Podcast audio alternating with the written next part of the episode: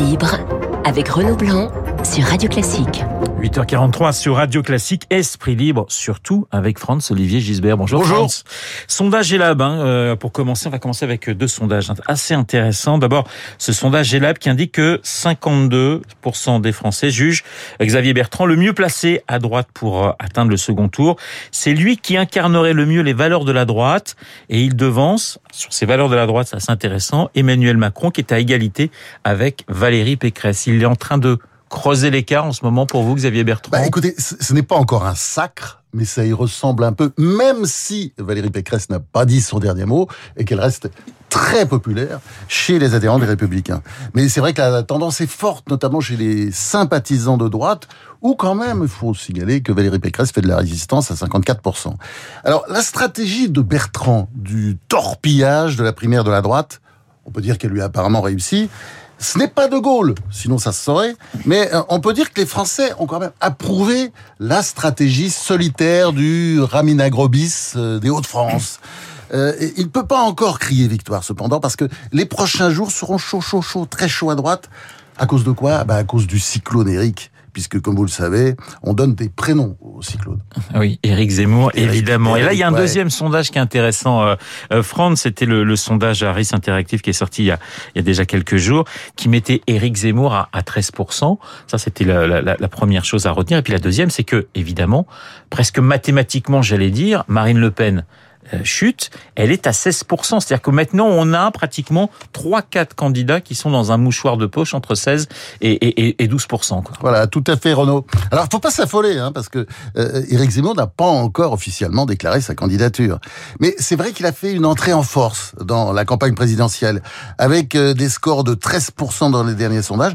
Il n'est pas seulement, il est plus seulement le trouble fait. Il est devenu un acteur important du scrutin de 2022. C'est le premier coup de théâtre de la campagne, avant le suivant. Euh, euh, la politique, vous savez, elle est gouvernée euh, par, comme l'économie d'ailleurs, par les lois de l'offre et de la demande. Il y a une demande forte dans le pays pour plus de sécurité, moins d'immigration et aussi pour du respect, de l'autorité, un retour aux valeurs républicaines. Apparemment, l'offre de LR et du Rassemblement national ne répond pas suffisamment à la demande qui est très forte. Tous les sondages l'attestent. Et alors? Et alors? Eh ben, comme dans la chanson, euh, Zorro, pardon, Zemmour est arrivé sans se presser avec son flingue et son grand lasso. Mais- Zemmour, il avait Ouais. deux objectifs hein, déstabiliser le LR et démolir le RN. Si l'on croit ce sondage, c'est en bonne voie. Mais si vous me permettez euh, cette question euh, sur euh, sur justement la droite et, et, et- Zemmour, on sent, on a vu Damien Abad prêt à, à, à parler, à échanger, à avoir un débat avec euh, avec euh, avec Zemmour. Il dicte aujourd'hui, c'est ça quand même la grande force de Zemmour, c'est qu'on a l'impression qu'il dicte les thèmes. Emmanuel Macron justement a fait une référence indirecte à Zemmour. On en parlait dans la revue de presse de, de, de David Abiker. C'est là pour l'instant la force de Zemmour? Ah bien sûr, c'est sa force, mais enfin, il y a aussi une énorme faiblesse. C'est que c'est un homme seul. Hein et c'est un homme seul. Mais alors, il y a autre chose aussi, évidemment, c'est que euh, quand, quand on regarde ce sondage de près, il arrive à un niveau dangereux. Très dangereux pour les républicains comme pour les lepénistes, c'est-à-dire qu'il est un cheveu Ouais. dans les sondages de, de, de Xavier Bertrand et pas loin de Marine Le Pen qui a beaucoup perdu. Et s'il continue à progresser, il peut être éligible, pas pour le second tour, pas, pas après le second tour bien entendu, mais il peut arriver euh, au second tour. Euh, il s'approche des 15%, et moi j'ai souvent entendu euh, des personnages importants comme Mitterrand ou Chirac, qui étaient quand même des professionnels de la politique, Oui, de quoi il et, parlait. et il disait, euh, la base pour avoir un destin national, c'est 15%. Après, après, bah, on- il faut jeter des ponts, associer, rassembler, et on peut être élu. Et juste une petite question sur Marine Le Pen, parce qu'on on voit que la campagne, pour l'instant, elle n'imprime pas sa campagne. Est-ce que, et vous avez quand même une grande expérience des, des, des présidentielles, est-ce que quand vous commencez comme ça, doucement mais sûrement, à descendre pas à pas, vous pouvez encore espérer remonter à six mois, où il y a euh, un, un- un effet qui vous attire irrésistiblement vers, euh, vers le fond? Bah, elle, elle est en danger. Mais euh, on peut pas dire qu'elle a encore décroché. Ouais. Mais elle est en danger, elle est dans une zone de danger maximum. Je crois qu'elle le sait. On va passer à... On va, on va quitter la droite, on part pour la gauche avec la primaire des Verts. On l'a vu, Jadot de justesse devant Sandrine Rousseau. Question, France, la gauche a-t-elle déjà perdu? Ben franchement, on, on voit pas très bien comment la gauche pourrait remporter la présidentielle. C'est, il faudrait vraiment qu'elle ait, euh, pardonnez-moi l'expression, euh, le cul bordé de nouilles. No- Notez, ce sont des choses qui arrivent. Hein. Euh, Macron euh, a eu beaucoup de chance. Alors, ça s'appelait En- l'alignement des en planètes, 2017, oui, c'est ça. Avec mais un autre langage. Macron avec Ouais. l'affaire euh, Fillon qui tombait à pic, n'est-ce pas? Alors, la gauche a d'autant moins le vent en poupe que pour l'heure, c'est son candidat le plus clivant, euh, Mélenchon, même si c'est un orateur euh, hyper doué, qui fait la course en tête. Euh, bien que des surprises soient toujours possibles, euh, il semble bien qu'ils seront quand même au moins trois à se partager l'électorat de la gauche, qui, à en croire les sondages, ne fait même pas 30%, Ouais. euh, plutôt 25%, et qui est très divisé, comme on peut le voir aujourd'hui avec la guéguerre entre les écologistes. Euh, trois voire même quatre parce que effectivement euh, on a euh, le, le communiste, on a la socialiste Anne Hidalgo, on a pour l'instant Yannick Jadot. Vous imaginez et et Jean-Luc Mélenchon, vous imaginez d'ailleurs euh, que Jadot et Hidalgo puissent s'entendre. Ils sont à 6-7% tous les deux. C'est possible, c'est imaginable ou pas du tout? Parce que Jadot va y aller quoi qu'il arrive là. Il va pas faire comme en, comme il y a cinq ans se ranger derrière Benoît Hamon pour vous? Ah bah, on, on- on voit très bien, il y a une sorte de combat en ce moment entre les écologistes et le Parti socialiste pour le leadership de la gauche. Oui. Euh, le patron du Parti socialiste, Olivier Faure, était prêt à se retirer euh, derrière les écologistes, mais là, après le résultat euh, des régionales, bon, il, il fait de la résistance. Donc euh, cette affaire, bah, évidemment, faut la, faut la suivre de près, mais ce qui est intéressant, c'est que Yannick Jadot, donc qui est le meilleur candidat écologiste, euh, c'est rare que les écologistes prennent le, le meilleur candidat possible. Enfin là, là ils l'ont fait. C'est lui qui a remporté la primaire. Mais il faut bien voir que l'éco-gauchiste, je sais pas très bien comment l'appeler, parce que gauchisto-féministe, enfin on sait pas très bien, là, Sandrine Rousseau, Sandrine Rousseau. elle, elle entend lui imposer sa loi. Hein, et et c'est un feuilleton qui commence.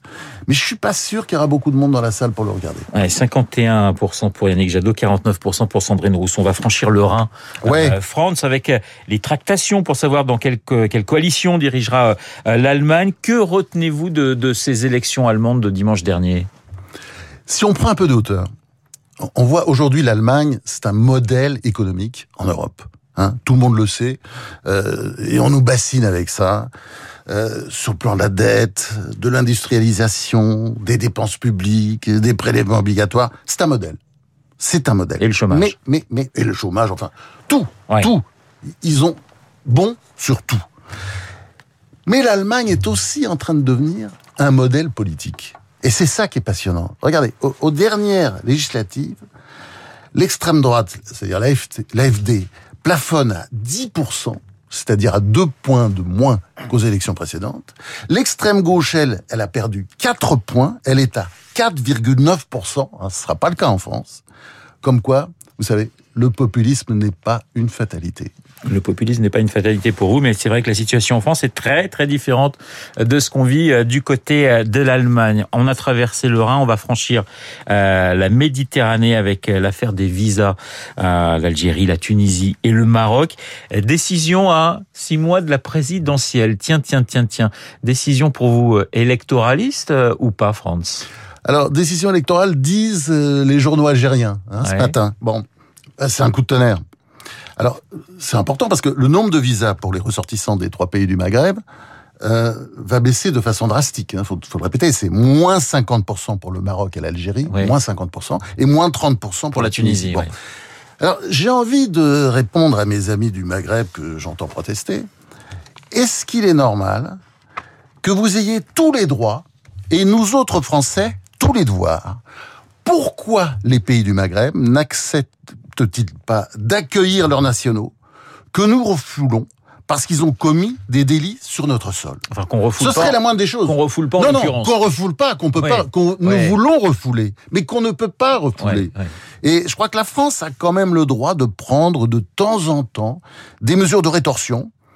Pourquoi euh, se laisserait-elle tout le temps marcher sur les pieds? Franchement, je trouve que ces pays ne manquent pas d'air. Voilà, je crois que c'est 0,2% le, le, le nombre de d'Algériens qui sont reconduits. Oui, mais c'est pas parce qu'on ne les reconduit pas, contrairement à ce Ouais. que disent euh, certains politiciens. C'est parce que les Algériens refusent de les prendre. Ouais. Et c'est ça la honte. Franz, on, on- j'aimerais euh, dire avec vous et parler avec vous de, de, de cette cérémonie hier aux Invalides pour rendre hommage à Maxime Blasco, à mort euh, au, au combat au Mali.